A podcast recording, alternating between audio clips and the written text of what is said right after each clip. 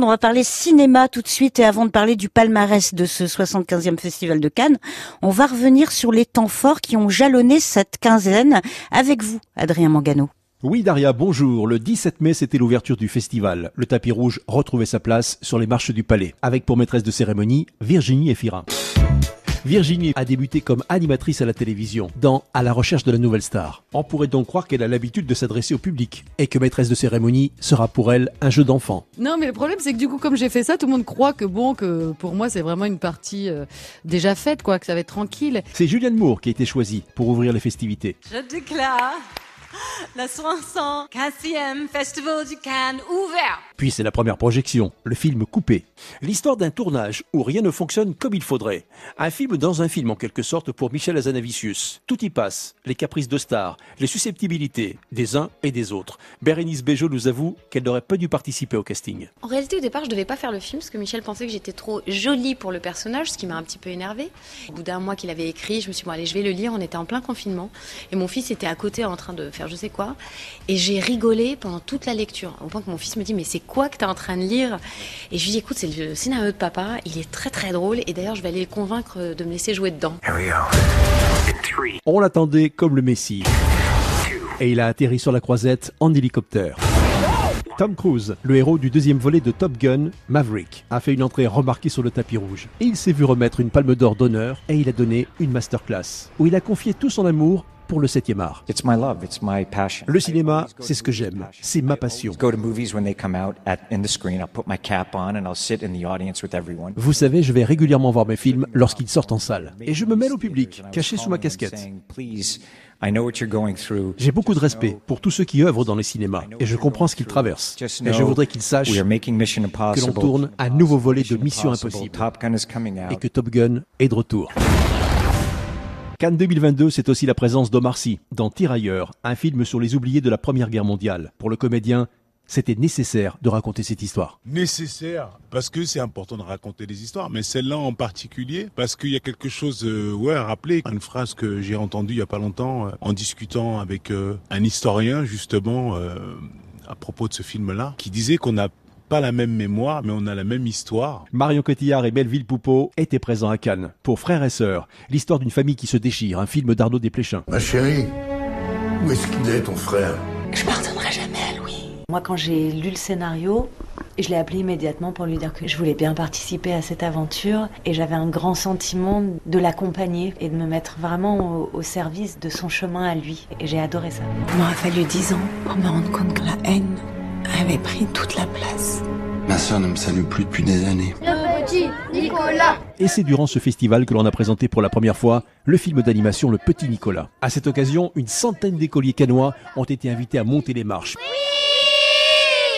Moi, je suis trop contente d'être ici avec euh, ma maîtresse, mes amis euh, et ma classe. Pour accompagner les écoliers sur le tapis rouge, Alain Chabat et Laurent Lafitte qui prêtent leur voix au créateur du Petit Nicolas, Goscinny et Sampé. Moi, c'est un souvenir d'enfance. J'ai continué à le lire même, euh, même après, de temps en temps, se replonger dedans. Quand, quand j'ai découvert ça, je les ai dévorés les uns derrière les autres. Chronique d'une liaison passagère nous a servi de fortes émotions ici à Cannes, avec Sandrine Kiberlin et Vincent Backeigne. L'histoire du film, c'est vraiment euh, deux personnages qui se rencontrent, qui se promettent de pas s'engager et qui vont être dépassés par leurs sentiments. Après Bac Nord, Cédric Jimenez faisait son retour à Cannes cette année, avec un film sur les attentats du 13 novembre. Il y a comme ça des dates et des événements qui nous marquent à jamais. Et c'est effectivement une date que Jean Dujardin a gardée en mémoire. Moi j'ai 45 ans quand ça se passe, je me souviens de tout, de l'information, je me souviens de cette nuit d'effroi, je me souviens de ce que je dis à mes enfants le lendemain, je m'en souviendrai toujours. Voilà pour quelques temps forts de ce dernier festival du film.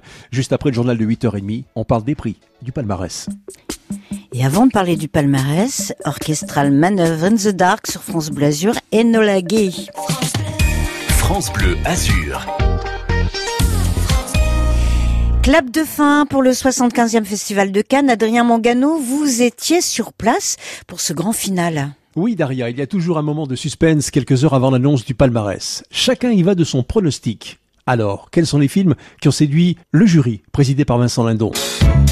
L'acteur sud-coréen Song Kang-ho qui a ravi le prix d'interprétation masculine pour son rôle dans le film Broker du réalisateur Koreda Hirokazu. L'iranienne Zaramir Abrahimi remporte le prix d'interprétation féminine dans Les Nuits de Mashhad pour son rôle de journaliste qui enquête sur des crimes commis sur des prostituées. On ne le voit pas dans mon personnage, mais la façon que ce film a été fait sans censure.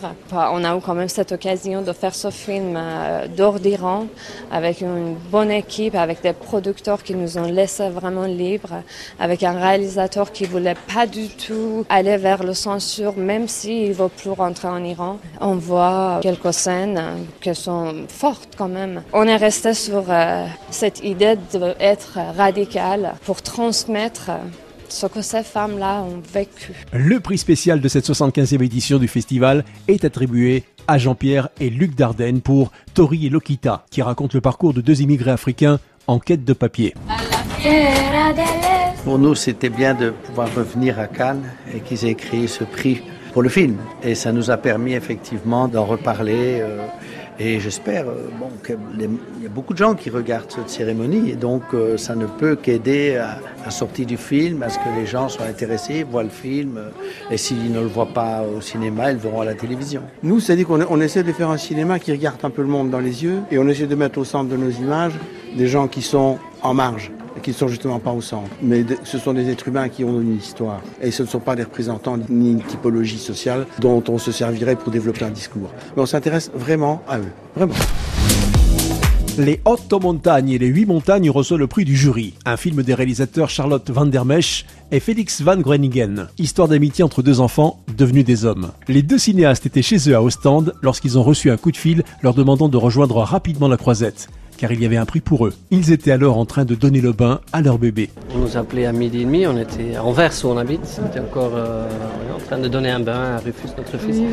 Et puis on trouvait pas d'avion pour venir, et puis on est allé à Amsterdam pour arriver, et puis on s'est changé dans l'aéroport. Puis deux longs métrages se partagent le grand prix du jury. Stars at Noon de la française Claire Denis, et puis Close, un film merveilleux sur l'adolescence, l'amitié et la perte d'un être cher, signé du cinéaste belge Lucas Dont. C'était trois ans et demi d'intensité pour moi et je suis très fier du film. Il est très très personnel pour moi. C'est un film qui parle vraiment de l'amitié et en fait de la perte de l'amitié. Et bien sûr, être ici au festival dans cette compétition, c'était déjà jusqu'au maintenant un rêve. C'est le réalisateur suédois Robert Ostlund qui a reçu la très convoitée Palme d'Or pour le film Sans filtre, une comédie amère sur la lutte des classes. Vous l'avez compris, c'est un moment qu'il n'oubliera pas. Il est très fier d'avoir reçu la récompense suprême. On se souvient du cinéaste parce qu'il avait déjà reçu la prestigieuse récompense en 2017 avec The Square. Il y a les films récompensés et ceux qui auraient mérité de l'être. Mais ce fut surtout un grand festival. J'ai été très heureux de vivre cet événement en votre compagnie et je vous donne rendez-vous l'année prochaine pour le 76e Festival de Cannes.